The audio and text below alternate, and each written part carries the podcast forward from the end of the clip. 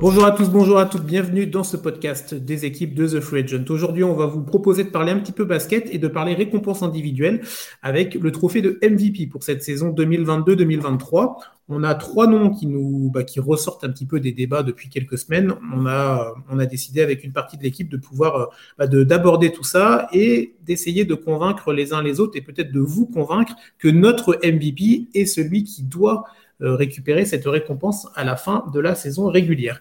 Euh, pour m'accompagner aujourd'hui, je suis avec Maxime. Comment vas-tu? Salut Chris, bienvenue euh, au, troisième, au troisième invité. Et oui, notre troisième invité qui est un petit nouveau dans l'équipe, on est ravi de, t'accueillir. C'est Vincent, comment vas-tu? Salut les gars, ça va? Je suis très content de faire ce premier podcast avec vous. Eh ben c'est parfait, on est également ravi de t'avoir. On va chacun notre tour faire un petit laus rapide évidemment euh, sur notre joueur, sur celui que l'on considère comme étant euh, le joueur qui doit euh, remporter ce titre de, Most Valuable Player. Et ensuite, on va débattre évidemment tous ensemble, histoire de d'essayer de se convaincre les uns les autres que notre joueur est le, meilleur dans cette discussion-là, évidemment, même si avec les trois noms qu'on vous a donnés, il n'y a pas de gros scandale.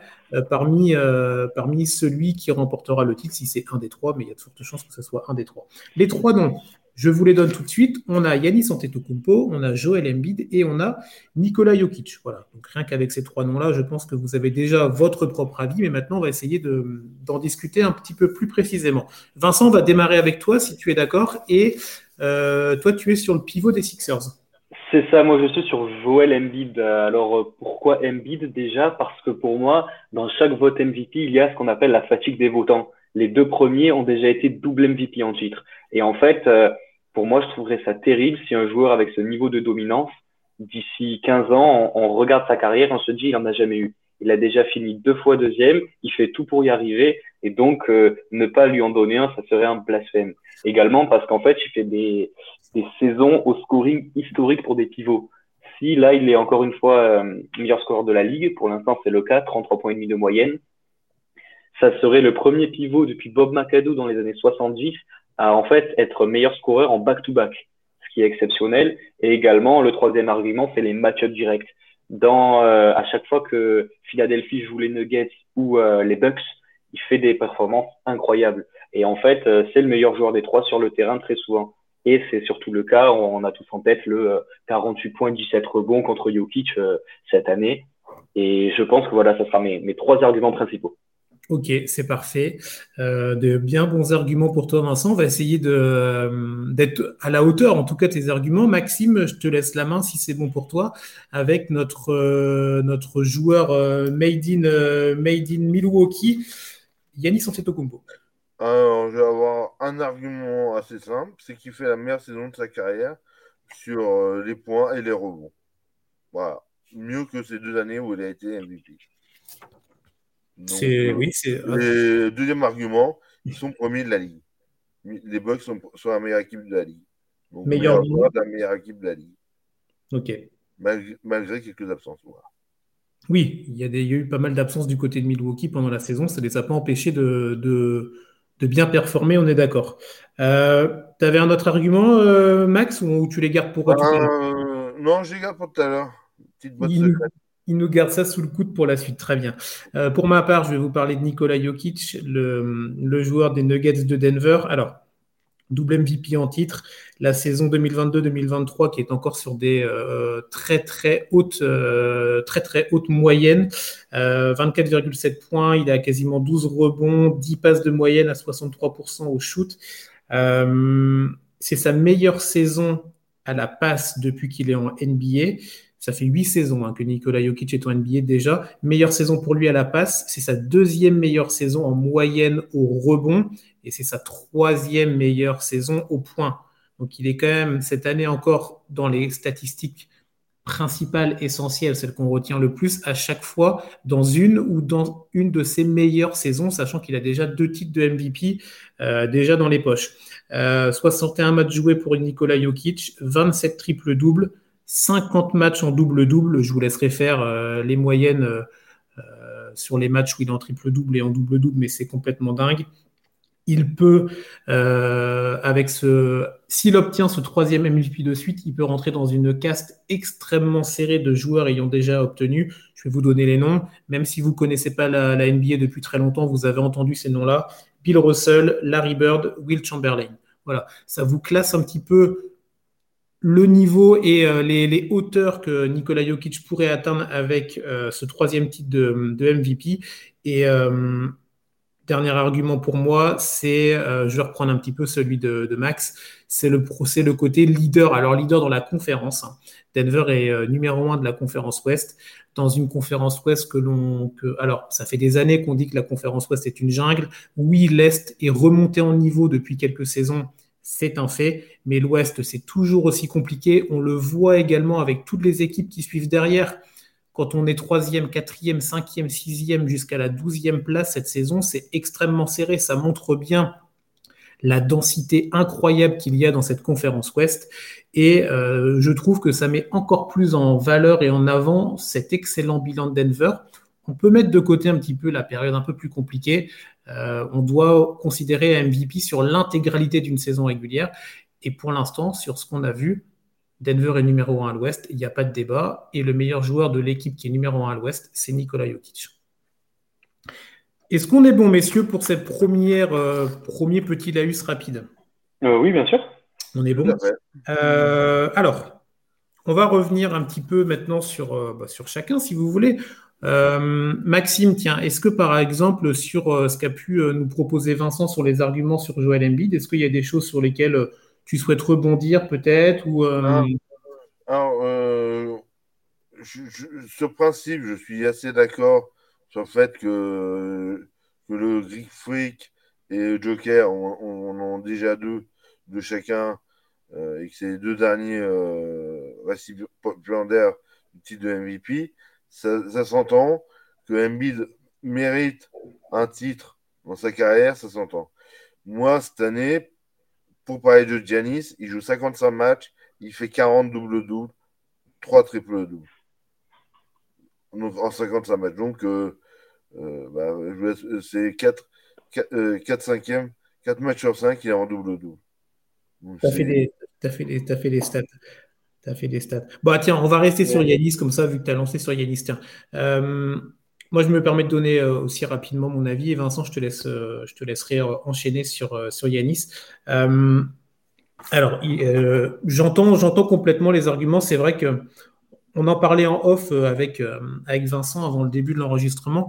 Yanis, on est en train d'en discuter tout à l'heure sur le côté où le classer.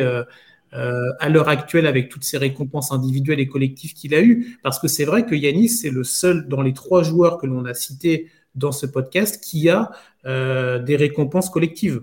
C'est alors certes, c'était euh, c'est des, récompenses passées, mais voilà, dans la greatness, dans la legacy, bah pour l'instant, euh, Yannis Antetokounmpo, il a, il a un titre, il a un titre NBA que les autres n'ont pas. Alors, ce n'est pas l'argument fatal évidemment pour dire que cette saison c'est lui qui doit l'emporter, mais en tout cas en termes de joueur qui a été le plus loin et qui a montré qu'il pouvait euh, emmener son équipe au titre, c'est vers là que je voulais emmener mon argument, et eh ben Yanis pour l'instant c'est le seul. Donc c'est vrai que avec la saison qu'il est en train de, proposer encore euh, cette année, on peut se dire qu'il est encore en droit de considérer qu'il peut emmener cette équipe de Milwaukee euh, encore très très loin euh, en playoff et en finale NBA. On sait que le MVP ça concerne la saison régulière, mais c'est les projections qui comptent aussi. Et on sait qu'il faut aussi aller loin pour, pour pouvoir marquer encore plus de son empreinte. Dernier argument qui, moi, va dans le sens de Yanis aussi, euh, c'est son côté, les deux côtés du terrain. Alors, on pourrait aussi le dire pour Joel Embiid, évidemment, peut-être un petit peu moins pour Nikola Jokic, mais c'est vrai qu'Yanis Antetokounmpo, des deux côtés du terrain, c'est dingue. Euh, les chiffres, tu les as donnés, Max, sur la partie attaque, mais sur la partie défensive, c'est un monstre également. C'était ah bah cette équipe de Milwaukee hein, est, un monstre défensif et je pense que quand tu sais que tu vas affronter Milwaukee dans ton calendrier, vaut mieux que tu aies bien dormi la veille, tu vois. Mais euh, tu sais que ça va être compliqué. Mais il a ouais, bah oui. Et, c'est vrai que défensivement, euh, il, est, euh, il est assez effrayant. Et c'est cette polyvalence des deux côtés du terrain qui est aussi un argument, un argument massu et un argument important à prendre en compte. C'est vrai qu'on parle beaucoup de l'attaque, des rebonds, des points, des machins. Et c'est quelque chose de, très important. On sait que la NBA, c'est d'abord un sport spectacle, mais le spectacle, il passe aussi par la défense même si c'est un petit peu moins sexy, on va dire. Mais là-dessus, Yannis Antetokounmpo, il, est, il a des arguments à faire valoir. Il, il, est même, je crois, dans les conversations de défenseur de l'année, encore une fois. Le problème, je crois c'est parce que Brook Lopez, son coéquipier, il est aussi. Du coup, c'est compliqué, en fait, ça se mange des votes l'un et l'autre. Mais oui, bien sûr, Yanis, euh, c'est euh, Yanis, euh, Yanis euh, est plus proche pour moi, euh, et là, j'ai dans votre sens, pour moi, du titre de, de, de regagner son titre de défenseur de l'année mm-hmm. que du titre de MVP. Ah, D'accord. J'ai dire, pour moi, le classement, pour moi, dans, dans, les trois, pour, pour moi, il est troisième parce qu'il a joué que, que, 50, euh, que 54 matchs. Donc euh, voilà. C'est ça, il a été pas mal absent, euh, Il était pas mal absent, mais après, c'est sûr que quand il est là, il est juste monstrueux. C'est un joueur qui, qui, joue sur quatre postes.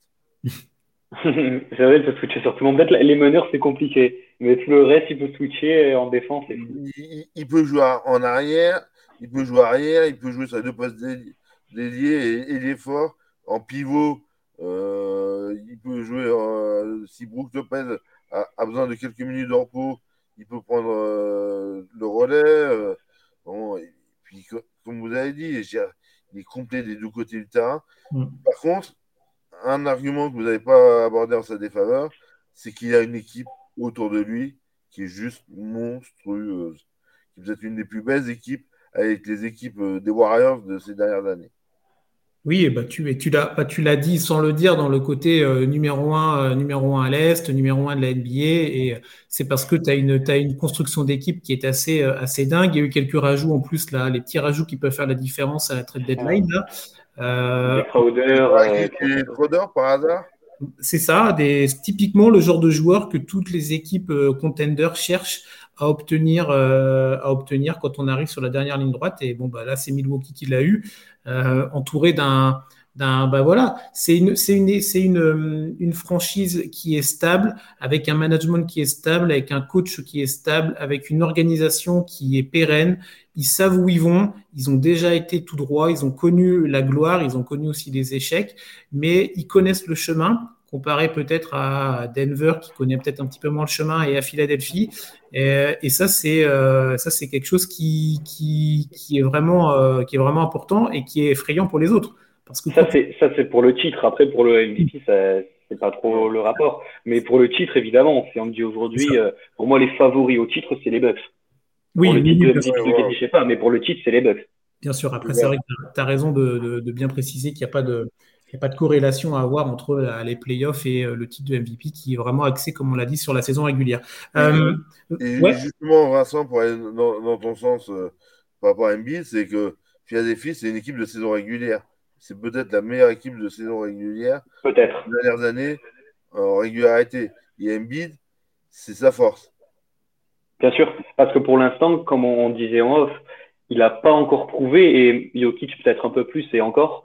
Qu'il pouvait aller loin en playoff, ça c'est sûr. Après, est-ce qu'il a été bien entouré? C'est toujours la question. Mais oui, pour l'instant, je suis fan de Philadelphie, c'est ma franchise préférée. Mais euh, si à l'heure actuelle, tu me dis euh, en, en demi-finale, tu vas très certainement croiser soit euh, Boston, soit Milwaukee, tu pars pas favori parce que tu as Doc Rivers, parce que plein de raisons. Mais en, saison Mais en saison régulière, en tout cas, ouais, je, je, pour moi, j'ai vraiment mes arguments sur Embiid. Bah tiens, on va, on va enchaîner un petit peu sur, sur Embiid. Yanis, le dossier est pas mal déjà conséquent. Euh, moi, il y a un argument qui m'a, bien plu, euh, Vincent, dans ce que tu disais. Euh, donc, il y, a, deux arguments. mais Maxime, on a un petit peu parlé tout à l'heure, le côté la fatigue des votants. C'était même le premier argument que tu as donné tout à l'heure, Vincent. c'est vrai que ça, c'est un argument. Alors, on est d'accord, on n'est pas d'accord, c'est ça, c'est autre chose. Mais c'est vrai qu'il y a un côté, il peut y avoir cette lassitude de se dire bon, est-ce qu'on va donner encore une troisième fois à ce mec-là euh, sur trois ans ou une troisième fois en cinq ans? Ça, c'est un vrai, un, en tout cas, c'est un argument. C'est un aspect à prendre en compte. Mais moi, c'est pas celui-là qui me tient le plus à cœur dans ce que tu as dit. C'est les confrontations directes.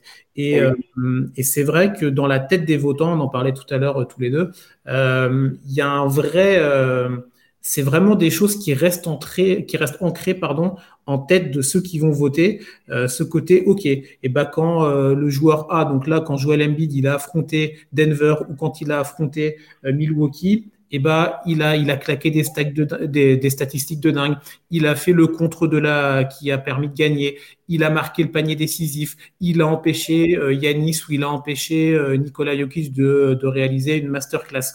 Et c'est vrai que les, matchs, bah, les, face à face, on va dire, voilà, les, face à face entre ces, joueurs-là, et ben, quand euh, quand ça va toujours un petit peu dans le sens d'un seul joueur, ça peut avoir tendance à, permettre à ce joueur-là d'obtenir peut-être euh, des petits, de grappiller des places dans les votes en tout cas. Bien sûr, le, dernier match qui me, qui, me vient à l'esprit, là, c'est la dernière fois qu'il y a eu un, un Bucks euh, Sixers, j'ai les stats sous les yeux là, c'était euh, Embiid, il met 35 points, 11 rebonds, 8 passes, et Yanis, il met entre guillemets que 25 points, mais avec de très mauvaises statistiques au tir en fait. Mm. Parce que justement, peut-être que Embiid, c'est le, un des seuls joueurs de la ligue à pouvoir gêner Yanis. Le gêner, il y a personne qui va le lockdown, personne qui, Yanis, c'est un monstre. Mais c'est peut-être le seul qui arrive à le, à le ralentir, en fait, parce qu'il a une énorme protection de cercle, parce que l'extrêmement costaud. Et du coup, en fait, dans cette match-up direct, c'était moins flagrant que contre Jokic, mais les Embiid a dominé.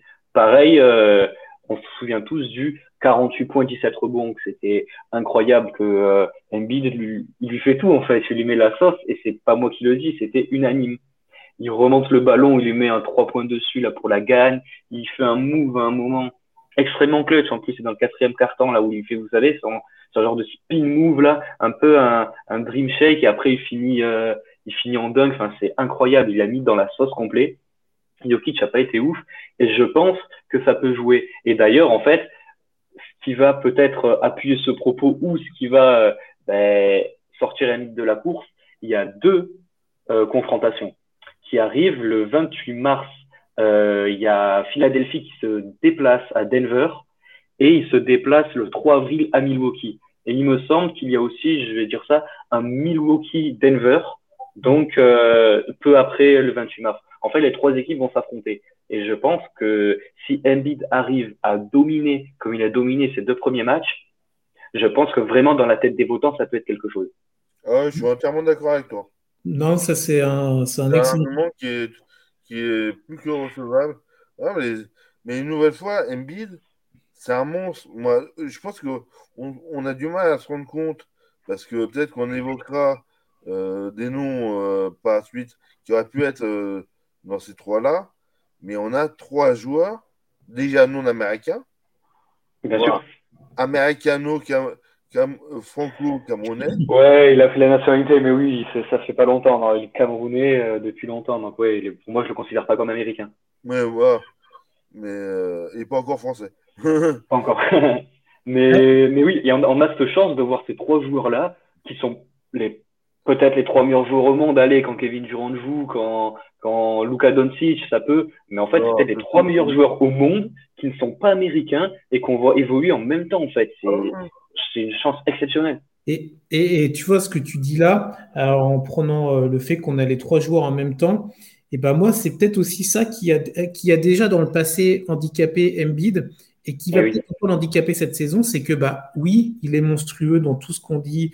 Il est et je pense qu'on c'est comme pour beaucoup de joueurs, on verra une fois qu'ils auront fini leur carrière, on dira ah ouais non mais attends, tu as vu quand même le prime de Joel Embiid à Philadelphie, mais en fait le problème eh ben, c'est que derrière, c'est qu'en face de lui, il a des mecs, mais c'est des monstres en fait, tu vois. Euh, Yanis, on en a, on en a parlé. Là, on va aborder le cas de Nikola Jokic qui a déjà deux MVP dans la poche, euh, deux MVP de suite. Mais c'est c'est peut-être là le problème principal d'Embiid. Euh, alors on sait que dans l'histoire de l'NBA, hein, la NBA, il y a toujours eu des générations de joueurs incroyables et dans chaque, euh, chaque génération, il y a des joueurs all-time et tout ça. Mais c'est vrai que là, il a quand même en face de lui deux monstres qui sont plus ou moins sur des postes similaires. Euh, c'est pas comme s'il devait affronter euh, deux arrières, deux arrières. C'est pas Jokic euh, Giannis, pardon, et, Curry. Oui, voilà, c'est ça. Donc, on est pas en termes de comparaison, c'est vrai que. Bah, c'est sûr, c'est des. Et c'est là où s'appuie sûrement l'argument des match-ups directs aussi. C'est parce qu'en fait, ah euh, il prend Embiid qui a son poste et euh, quand il joue contre lui, en fait, c'est lui le meilleur. C'est ce que ce qu'on disait en off aussi. Euh, je pense que intrinsèquement, si on prend le talent pur, Embiid, c'est peut-être le plus talentueux des trois. Ouais, là, Parce par que, peut-être. Ouais. Mais c'est vrai qu'après, en fait, peut-être une petite question pour vous. Qu'est-ce qu'il faudrait en plus à Embiid cette saison? Qu'est-ce qu'il faudrait qu'il fasse de plus pour euh, être MVP Parce qu'en fait, le, le gars est à 33, 30 34,5 points de moyenne.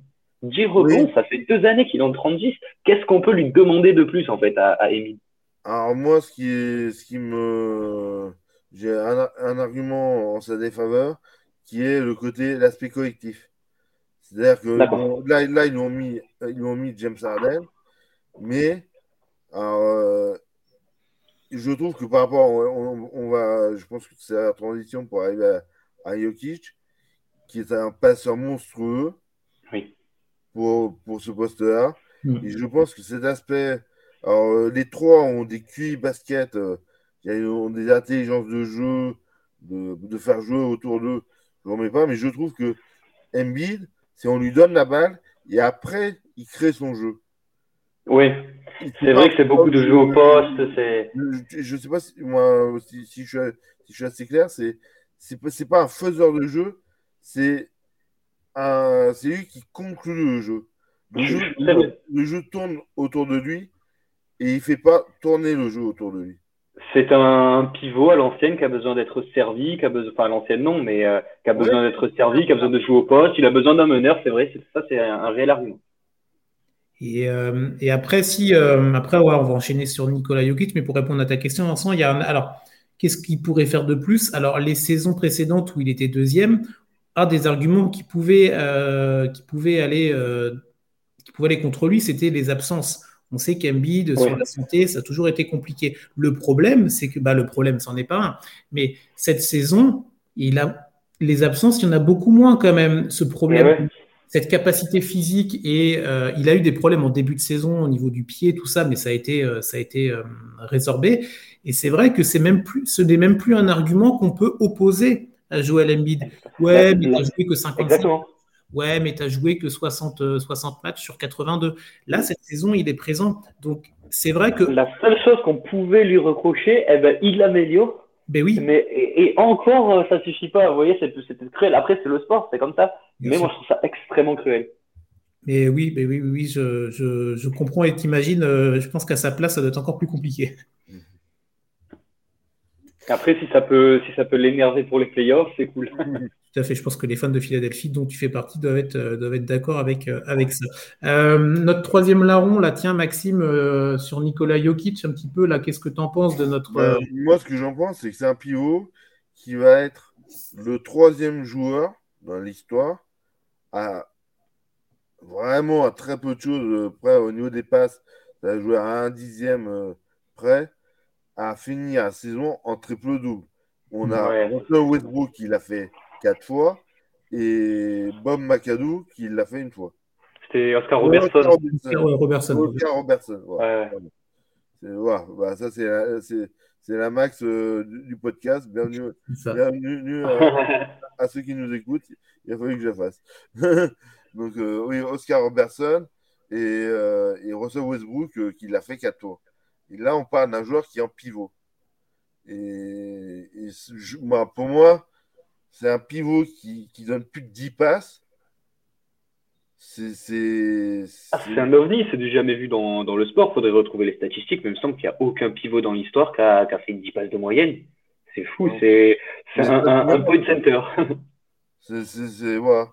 C'est, et, et pour moi, c'est, c'est, c'est là où, bah, en fait, euh, il marque moins de points cette année, Mais- mais par contre, il, il en fait, il en distribue plus. Bah, Parce oui, qu'il y a un Aaron Gordon qui, qui, est, qui, euh, qui est aussi euh, au meilleur de sa forme et qui est euh, un poste 4 euh, magnifique. euh, voilà.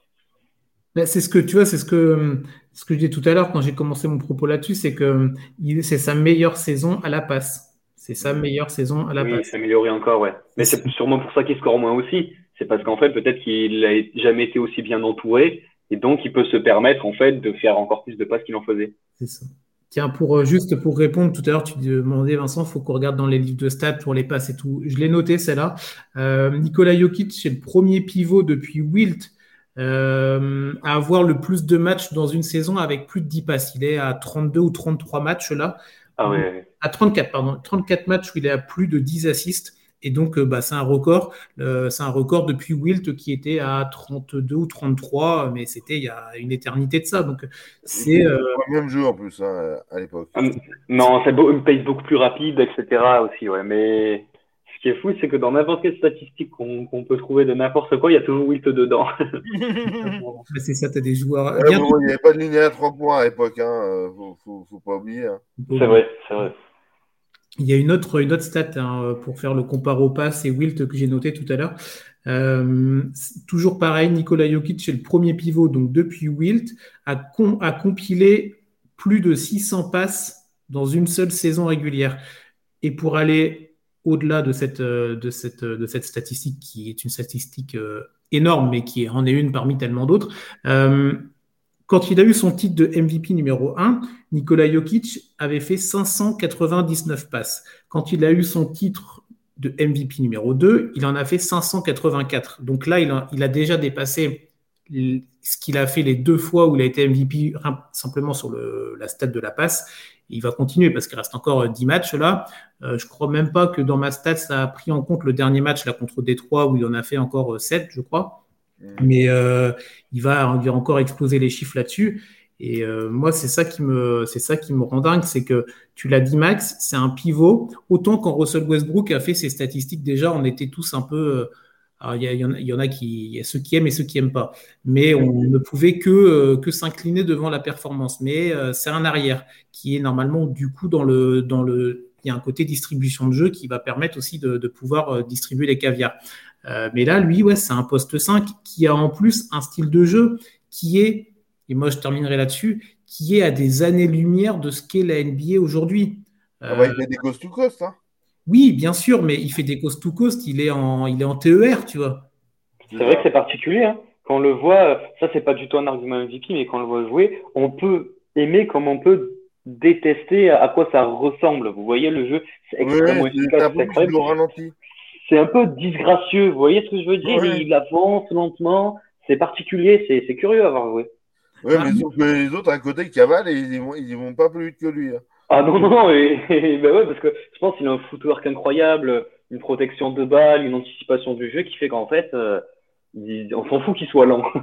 il, il, score quand même, il passe quand même, c'est fou. C'est un peu un ovni en fait. Peut-être le plus ovni, peut-être le truc le plus inédit parmi ces trois qu'on n'a jamais vu dans l'histoire en fait. Ah il n'y a bah aucun comparo à Jokic, c'est trop spécial comme style de jeu. Je pense que oui, Yanis, euh, c'est un ovni sur le physique. Euh, Embiid, c'est une sorte d'ovni, même si on en a connu des mecs comme Shaq équivalent sur la puissance. Vraiment la puissance, euh, le, côté euh, je vais, je vais au contact et je vais te, je vais t'envoyer à 3 mètres dès que je vais mettre un coup d'épaule. Et, et, Jokic, c'est sûr, ouais, c'est ça, c'est un ovni dans le style de jeu. Mais je pense que pour moi, c'est ça peut, c'est pas l'argument principal, mais ça peut être un argument sur le côté. Bah moi, moi, je voterai pour lui parce que il a un style différent des autres, parce qu'il joue à sa manière et ce qui est surtout important, c'est qu'il joue à sa manière, mais il fait gagner son équipe, en fait. Parce qu'il pourrait avoir son style de jeu à lui, mais, euh, mais ne pas permettre à son équipe d'être performante et d'être euh, euh, numéro un de la conférence Ouest à l'heure actuelle. Mais, mais son style de jeu à lui, le jeu est centralisé autour de lui, évidemment, mais ce style de, de jeu qui est tellement atypique et qui est quand même unique dans la NBA moderne, ça permet quand même à cette équipe de Denver d'être numéro un de la conférence Ouest, d'être on est sûr qu'ils vont finir numéro un dans une conférence, je le répète, qui est quand même complètement euh, dingue, on le dit tous les ans, mais encore plus cette saison, et qui est d'un niveau quand même exceptionnel. C'est euh, et moi je trouve que d'avoir un mec comme ça qui a son style, mais qui permet à son équipe eh ben, d'être devant toutes les autres, pour moi c'est un argument à prendre en compte. Après, euh, au niveau, comme tu dis, des victoires, il est OK les premiers de sa conférence, mais quand même, si on regarde le classement général des deux conférences, euh, Denver, malgré qu'ils soient premiers de conf, ils sont quatrième au classement. Tu as les trois de l'ouest, de l'est, donc euh, Milwaukee, euh, Sixers et Boston, qui sont quand même devant parce que, on va dire, sur la tête, les meilleures équipes cette année, pour moi, elles sont à l'est. Sur l'ensemble de la conférence, ça se discute, mais pour moi, vraiment, le trio de tête, il se détache un peu du reste, vous voyez. Oui, je suis, d'accord, mais j'ai un contre-argument, c'est que la densité à l'est est, est inférieure à l'ouest.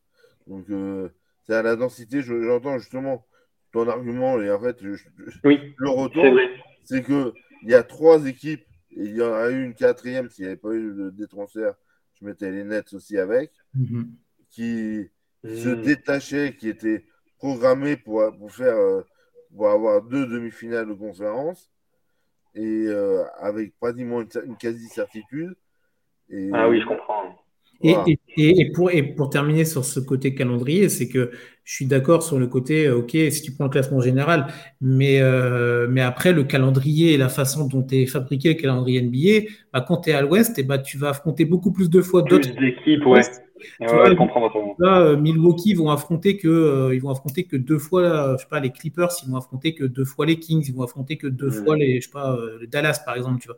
Alors que bah alors que Denver, bah, ils vont se décoltiner quatre fois, trois ou quatre fois. Donc, euh, ça joue aussi dans le ratio. Et euh, donc, en fait, l'argument tient, mais en même temps, tu peux le contrebalancer par le côté. Oui, je comprends. Et le calendrier fait que. Mais après, ça, quand tu prends le classement intrinsèque, comme tu dis, oui, euh, il y a trois équipes à l'Est qui, qui sont dans les quatre premières et il n'y a pas de discussion là-dessus parce que leurs bilans sont vraiment aussi très, très performants. on va faire un petit tour là pour terminer, messieurs. Est-ce que vous euh, maintenez votre euh, vote? C'est-à-dire, si aujourd'hui, c'est vous qui avez le choix euh, ultime du, vote MVP, vous devez donner le trophée au joueur. Maxime, est-ce que tu le donnes toujours à ton Yannis Antetokounmpo Non, moi, comme j'ai oh. dit tout à l'heure, pour moi, pour moi, mon podium, c'est Jokic en 1, Embiid en 2 et Giannis en 3. Oh, Maxime, du coup, très bien. Vincent, est-ce que tu gardes ton, ton trophée pour Joel Embiid? Pour à l'heure actuelle, je ne pense pas. Mais je pense que d'ici la fin de la saison, euh, il peut. Parce qu'en fait, via, sur la dynamique sur laquelle les Sixers sont, s'ils finissent comme ça, sur une dynamique exceptionnelle et avec les confrontations directes où Embiid tape du poing sur la table, mhm. je pense que je vais mon argument. Mais à l'heure actuelle, je ne sais pas encore. D'accord. ok. Bah, alors moi, je vais rester sur mon, euh, sur mon, sur mon joueur, sur Nikola Jokic évidemment, malgré les arguments sur Joel Embiid qui sont vraiment intéressants. Euh, les confrontations, la fatigue des votants, euh, l'impact vraiment monstrueux qu'il a dans cette équipe-là. Mais je garde quand même mon vote pour Jokic parce que c'est un ovni et c'est un profil tellement à part que pour moi, il doit marquer l'histoire. Il, la marque déjà, mais il doit encore plus rentrer dans l'histoire de la NBA pour ce qu'il propose et ce qu'il nous montre depuis déjà plusieurs saisons, mais depuis ces trois dernières saisons en particulier. Euh, donc, ça serait fou. Ça voudrait dire que euh, serait trois fois MVP d'affilée, ce que Jordan ou LeBron James ou Magic Johnson n'a jamais fait. Ça serait, ça serait incroyable quand même. Oui, bah, ah oui, oui. C'est après, il y a, dans ces, on sait très bien que dans ces trophées-là, il y a toujours un gagnant et il y a beaucoup plus de perdants derrière. Que de gagnants, bien sûr. Et, tiens, en parlant des perdants, on peut terminer là-dessus, messieurs. Est-ce que euh, il y a d'autres noms, évidemment, qu'on, alors qu'on va pas, on va pas, on va juste les citer, on va pas débattre là-dessus. Mais quels, euh, quels autres noms vous, vous avez en tête pour, euh, pour les places d'honneur, on va dire? Moi, j'ai deux noms en tête. Jason Tatum, décidément. Jason Tatum et euh, Stephen Curry, euh, qui, voilà, Stephen Curry est un extraterrestre d'une autre planète. Euh, voilà. Jason Tatum, c'est le premier qui vient en tête parce qu'en en fait, il a le même plus ou moins nombre de victoires que, que les trois, en fait. Sauf que peut-être statistiquement, c'est un cran au-dessous, on va dire. Que c'est peut-être ça, en fait. Il y a avec un, un, nombre de victoires équivalent, il y a quand même des statistiques légèrement moindres. Donc mhm. euh, peut-être que oui, il est, il est, il est là, il toque, hein. il est à la porte, mais pour moi, il rentre pas dedans. Ok. Tu as un autre nom, Vincent, euh, par euh, Tatou ou pas bah, Une grande partie de la saison, j'avais pensé à Luka Doncic, il était dans la conversation. Après, aujourd'hui, ça a beaucoup baissé. L'entente avec Iris, pour l'instant, ça ça clique pas encore très bien. Donc, pour moi, il est sorti à cause du, du nombre de victoires. Mais pendant une grosse partie de la saison, ouais, Luka Doncic, mais il est encore jeune, on a le même âge, on a 23 ans. Ça veut dire qu'il aura le temps d'en gagner, euh, Alors, vous avez le même âge, mais est-ce que vous avez le même talent? Euh, Je pense pas. mais ouais, oui, oui, Luca, évidemment, c'est dans la discussion.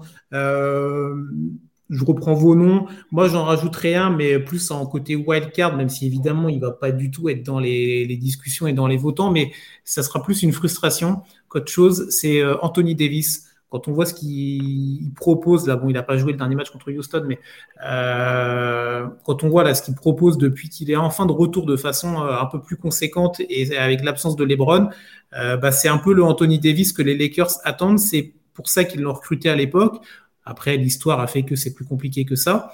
mais j'aurais aimé, et je pense que je suis pas le seul, mais bon, c'est un peu la carrière d'Anthony Davis pour le moment. J'aurais aimé le voir sur 50, euh, 55 matchs, 60 matchs comme les trois qu'on a cités et ceux qu'on a cités juste à la fin, euh, avec ce niveau de dominance. Euh, parce que normalement, Anthony Davis, il fait partie des mecs, tous les ans, quand tu vas te dire, bon, qui peut être MVP, il doit être dans les cinq noms que tu sors en premier. Et cette frustration de, blessure, il n'est pas là, il fait pas les back-to-back, etc., etc.